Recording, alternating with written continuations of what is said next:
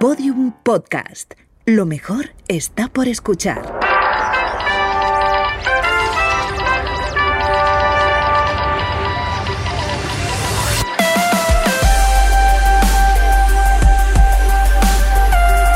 Tentación a Medianoche, un podcast que homenajea la radionovela escrita por Rafael Barón en adaptación de su novela homónima y realizada para la cadena Ser en el año 1973.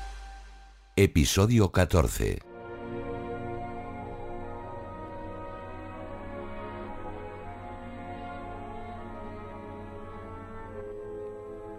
Siempre que iba al aeropuerto internacional de Bucarest, Otopeni, unas veces para embarcarse en algún avión, otras para recibir a un grupo de turistas, Petre Barbu se entregaba inevitablemente a la evocación de su padre. Y en ocasiones, si estaba solo, trataba de recrear con el pensamiento las ya lejanas y dramáticas escenas que se habían producido en aquel lugar mientras Tudor sacrificaba su vida en aras de la madre común, de Rumanía.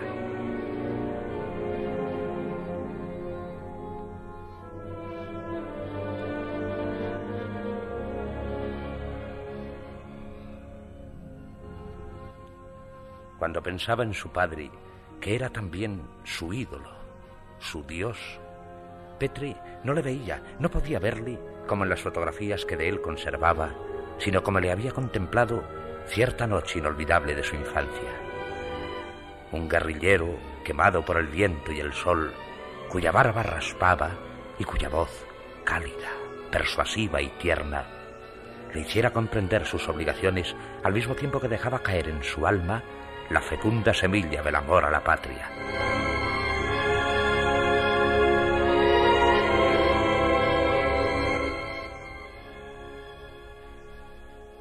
Aquí, en Otopeni, murió mi padre, poco tiempo después de aquella visita nocturna. Murió como un héroe, luchando cuando la victoria estaba muy cerca. Quisiera conocer el sitio donde cayó, el sitio exacto. Pero ¿cómo saberlo? En aquella ocasión, Petri había ido al aeropuerto de Bucarest, Otopeni, para recibir a un compañero, a un amigo español que trabajaba como él para una agencia turística. Este era el origen de su relación, iniciada unos meses antes y que, según pensaba Petri, estaba llamada a perdurar tanto amistosa como profesionalmente.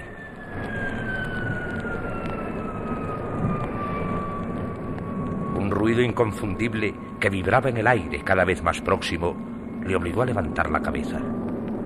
El jet, centelleando bajo el sol, parecía una flecha de plata. Todo estaba preparado en las pistas para recibirle.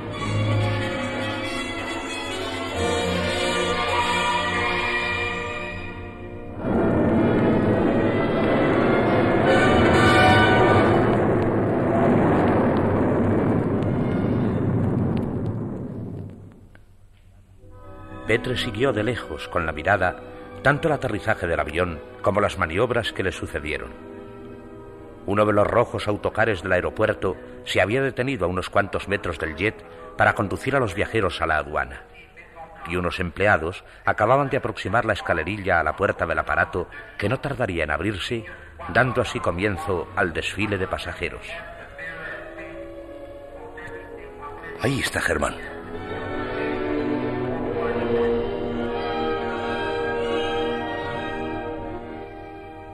Al distinguir a su amigo en la meseta de la escalerilla, Petri había iniciado un instintivo ademán de saludo.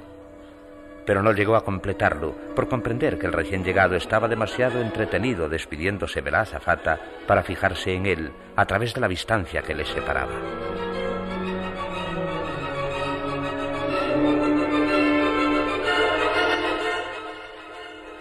Sonriendo, vio luego cómo bajaba Germán los peldaños metálicos, con agilidad y rapidez, con esa soltura que da la práctica y que en él, por su edad, casi parecía un juego. De igual modo se acercó al autocar dispuesto a ocupar la plaza que le correspondía. El vehículo aún tardó unos minutos en arrancar. Cuando lo hizo, ya estaba Petre en las proximidades de la aduana, esperando el momento en que, resueltos los obligados trámites, su amigo y él pudieran darse por fin la mano.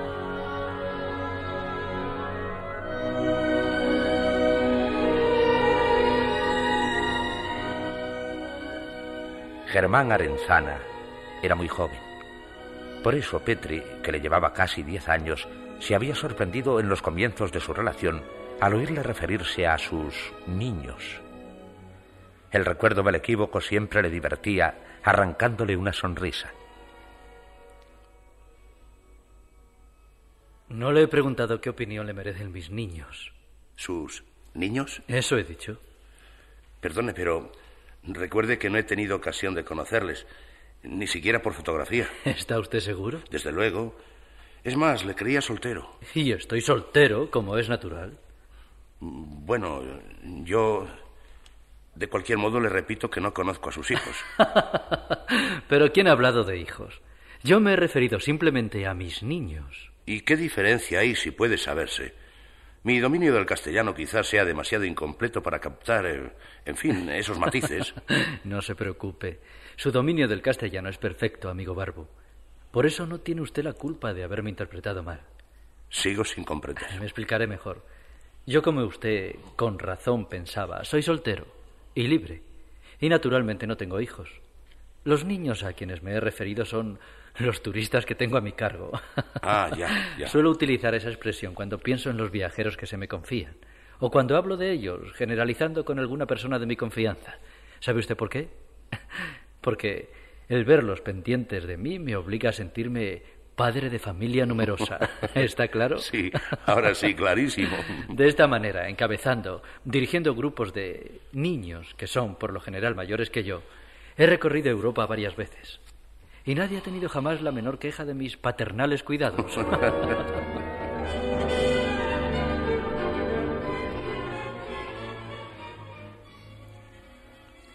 A raíz de aquella conversación, habían empezado a tratarse con mayor confianza, renunciando al protocolario usted. Así, su relación profesional se convirtió muy pronto en sincera amistad. Mi trabajo me entusiasma. Supongo que a ti te ocurrirá lo mismo. Desde luego. No solo se trata de los ingresos que me proporciona, y que dicho sea entre paréntesis son muy buenos. lo más importante es que me permite vivir de acuerdo con mis gustos, en actividad constante, cambiando a cada paso de ambiente y de perspectivas, a salvo de la monotonía y el aburrimiento. ¿Y qué opina tu novia de todo eso? ¿Qué novia? La que tendrás en Madrid. Yo tengo una novia en cada puerto como los marinos. ¿También aquí en Bucarest? Pues mira, ¿no? Por raro que parezca, en Bucarest no he tenido todavía ningún romance, como llaman a esas cosas las revistas del corazón. las bucarestinas, desde luego, son muy guapas, pero yo qué le voy a hacer, no debo de tener para ellas el menor gancho. a pesar de eso, y no lo digo porque sea contigo con quien estoy hablando, de todos los países que conozco, Rumanía es el que prefiero. Igual me ocurre a mí con España. Entonces estamos empatados. Sí.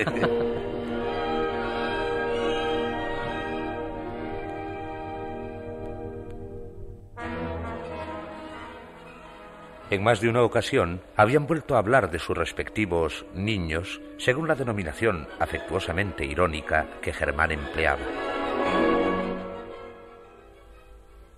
La experiencia me ha enseñado que algunos turistas, sin distinción de nacionalidad, de edad ni de sexo, suelen comportarse como verdaderos críos, como niños caprichosos y exigentes, más atentos a rivalizar en auténticas minucias que a sacar provecho de los alicientes del viaje. Pero tengo, gracias a Dios, la suficiente mano izquierda para saber seguirles la corriente mientras les llevo por donde haya de ser. Recuerdo, por ejemplo, a una buena señora que se pasó prácticamente toda una excursión por Grecia pendiente no de los monumentos históricos, sino de comparar las colchas y las cortinas de las distintas habitaciones que fue ocupando con las de los cuartos de sus compañeros de expedición. en realidad hubiera hecho mejor negocio pasándose aquellas dos semanas en cualquier tienda de telas de Madrid puesto que en eso fue en lo que convirtió a Grecia con todas sus maravillas.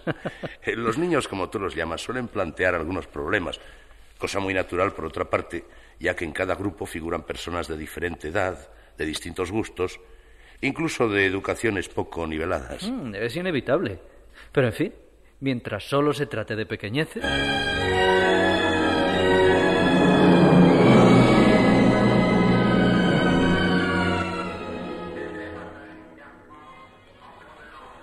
En aquella ocasión, Germán viajaba sin niños, como si estuviese disfrutando de unas vacaciones. Sin embargo, su nueva estancia en Bucarest se debía al trabajo. Venía como representante de su agencia para ultimar con la de Petri algunos detalles del plan conjunto. Como traía muy poco equipaje, lo indispensable para los tres días que se proponía pasar en Bucarest, y además se había situado estratégicamente, salió muy pronto de la aduana. Hola, Petre. ¿Qué hay, Germán? ¿Qué tal el viaje? Perfecto, como siempre. Pero, ¿sabes? Me resulta raro verme libre tan pronto. Me refiero a la aduana. Es una ventaja de viajar sin familia. Además, como no tengo nada de valor, no he perdido tiempo enseñándolo. Ni sortijas, ni cámaras tomavistas, ni menos aún abrigos de pieles. ¿Quién puede pensar con este tiempo en abrigos de pieles? no, yo no, desde luego. Ni con este tiempo ni con ningún otro. Y eso que los abrigos de esa clase han sido de lo más sin este invierno. Ah, te he traído. ¿Un abrigo? No, hombre, no. Discos. Ah, bueno. Creo que te gustarán. Son muy españoles. Lo ideal para un extranjero. En cambio, en España los intérpretes de música moderna no están contentos, ¿no? No se sienten realizados si no cantan en inglés. y hay que ver, bueno, hay que oír cómo suena el inglés de casi todos ellos. De chiste, Petre, de chiste. Con un idioma como el vuestro tan hermoso me parece... Ridículo, ¿verdad? Pero ¿qué quieres? No hay remedio. Ah, hablando de cantantes. Me dijiste en tu carta que tendría ocasión de ver a Doina Spataro en este viaje. ¿Sigue actuando en Bucarest? Sí, hombre, sí. Entonces... eh, Esta misma noche iremos, si quieres, al local donde trabaja. No he de quererlo, estoy deseando.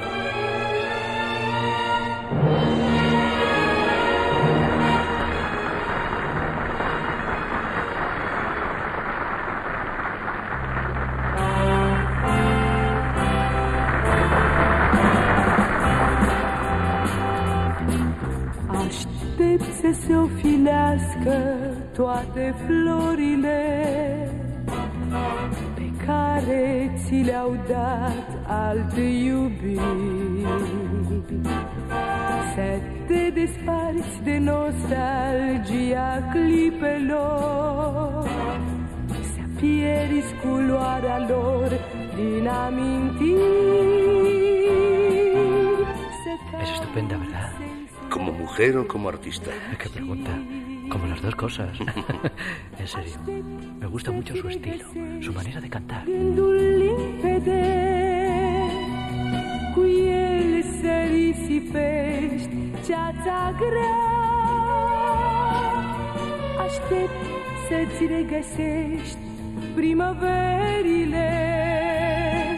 Și să înveți din nou a visa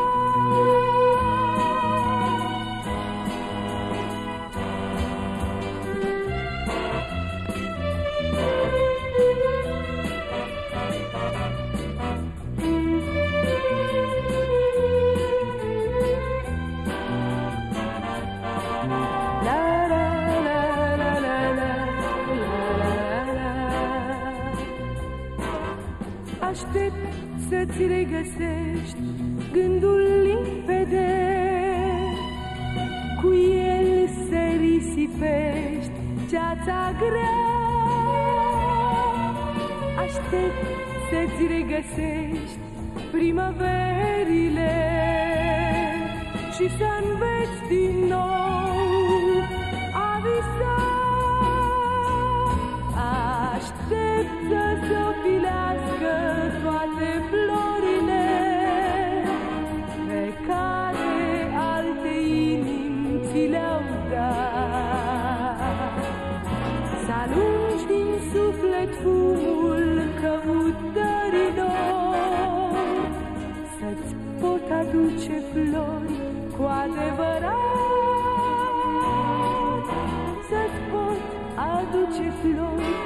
adevărat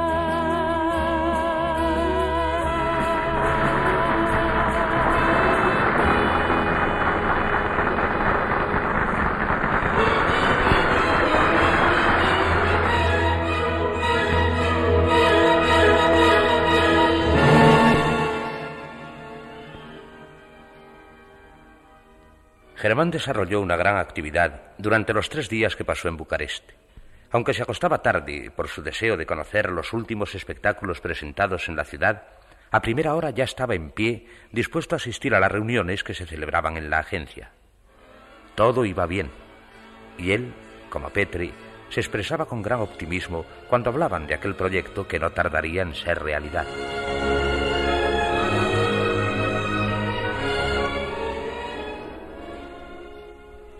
Estoy seguro de que el viaje será un éxito sobre todo por su duración extraordinaria. En los últimos tiempos se han organizado muchas excursiones por Rumanía. Pero parciales. Eso es, 15 días en Bucarest con algún desplazamiento a cualquier playa del Mar Negro, o 15 días en los distintos balnearios de la costa, o 15 días recorriendo los monasterios del norte y todos esos lugares tan interesantes. Pero nosotros vamos a ofrecer un viaje fuera de serie, un viaje de auténtica promoción, en todo y por todo.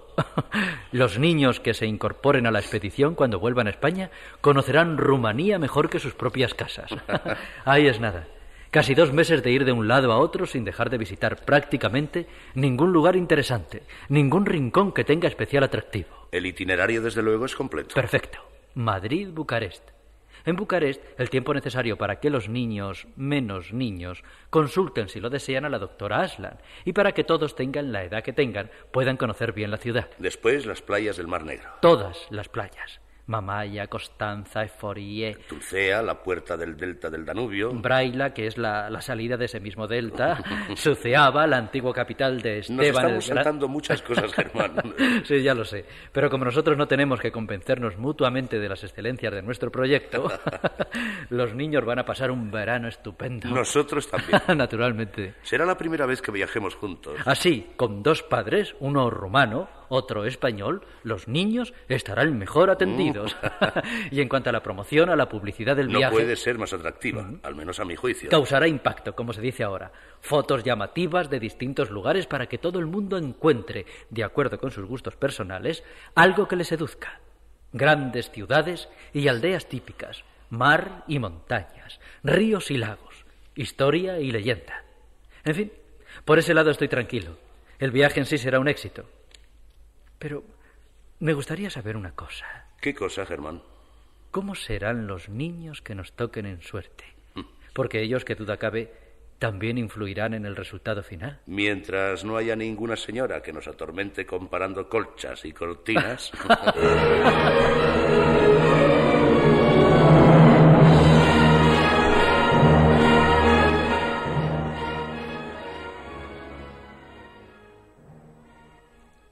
Petre? ¿Cómo va ese proyecto? ya lo hemos perfilado en todos sus detalles. Y en cuanto Germán vuelva a España, se iniciará la publicidad. Estarás contento, ¿verdad, hijo? Desde luego. Creo que vamos a realizar algo muy importante.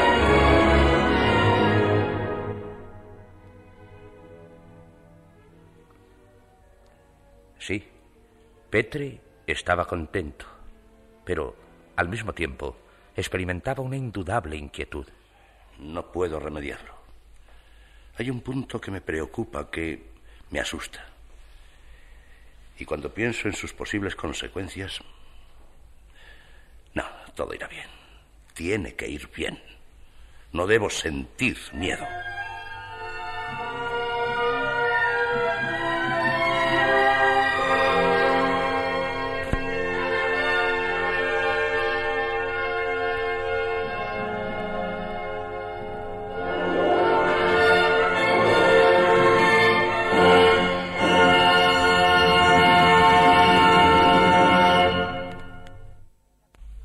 Escucharon ustedes el capítulo séptimo de Tentación a Medianoche, de Rafael Barón. Y dentro de unos segundos les ofreceremos un avance del próximo episodio de esta intrigante novela.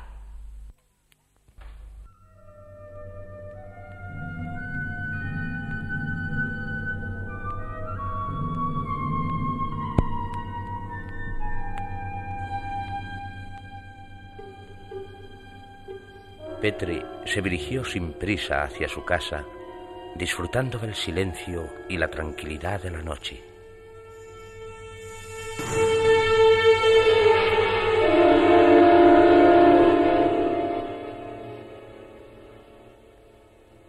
En aquellos momentos parecía haberse olvidado de su preocupación, pero un sonido repentino y siniestro le obligó a recordarla.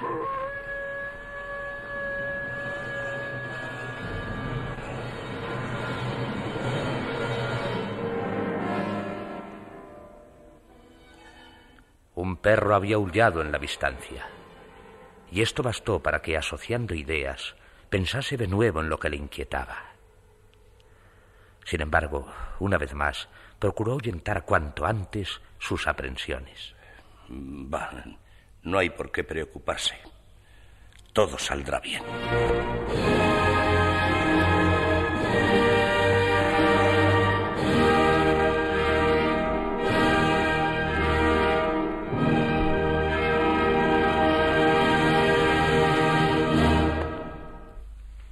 En Tentación a Medianoche han actuado hoy por orden alfabético Juana Ginzo, Alfonso Gallardo y Eduardo La Cueva.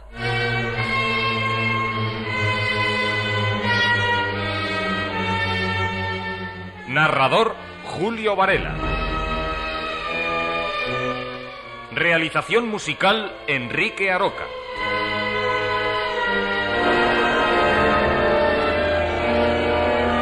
Dirección José Fernando Dicente.